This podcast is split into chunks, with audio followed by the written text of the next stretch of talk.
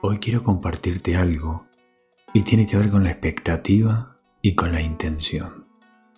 Porque me di cuenta que es algo universal.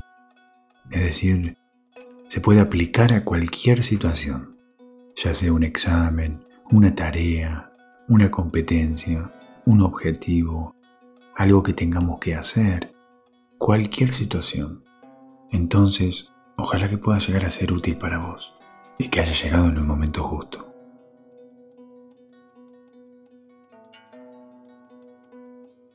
Cuando ponemos una expectativa sobre algo,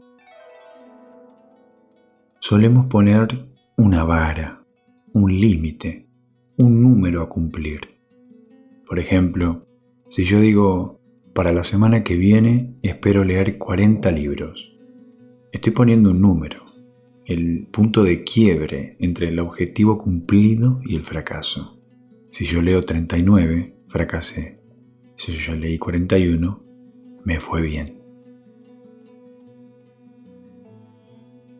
Entonces, si yo me esfuerzo muchísimo esa semana y leo 30 libros, al no cumplir la meta pautada, me frustro.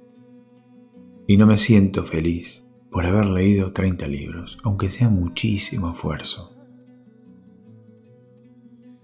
En cambio, si yo pongo la intención, es decir, si yo tengo la intención de leer muchos libros para la semana que viene y con esfuerzo leo 30 libros, me voy a sentir agradecido por el trabajo que hice, con el compromiso que puse en eso porque no hay un punto de quiebre, no hay una vara no hay un número que marque la diferencia entre el fracaso y la victoria. Y poner intención es importante porque tenemos en cuenta que hay muchos factores externos que no están dentro de nuestro control que pueden hacer que ese objetivo pautado no se cumpla. Por ejemplo, si yo a los dos días me enfermé, y tuve que estar internado, no pude leer esa cantidad de libros, pero por una situación de fuerza mayor. Entonces el tener la intención contempla eso. La expectativa no lo tiene en cuenta.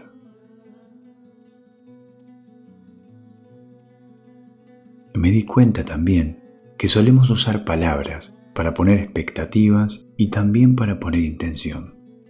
Cuando ponemos expectativas en forma de frases, me di cuenta que usamos la palabra espero o tengo que. Yo espero leer 40 libros.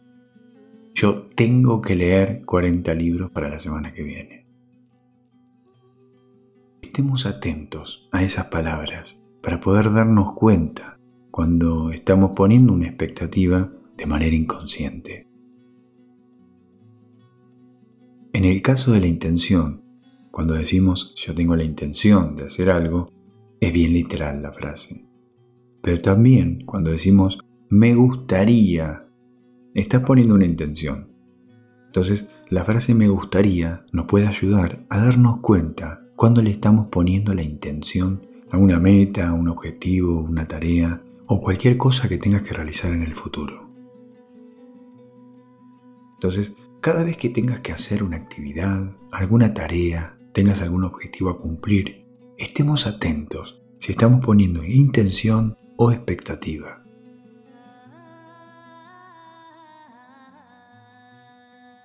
Recordá que la expectativa no toma en cuenta que puede haber factores externos que no están dentro de nuestro control y que pueden hacer que esa meta asignada no se cumpla y al no cumplirse nos produzca frustración.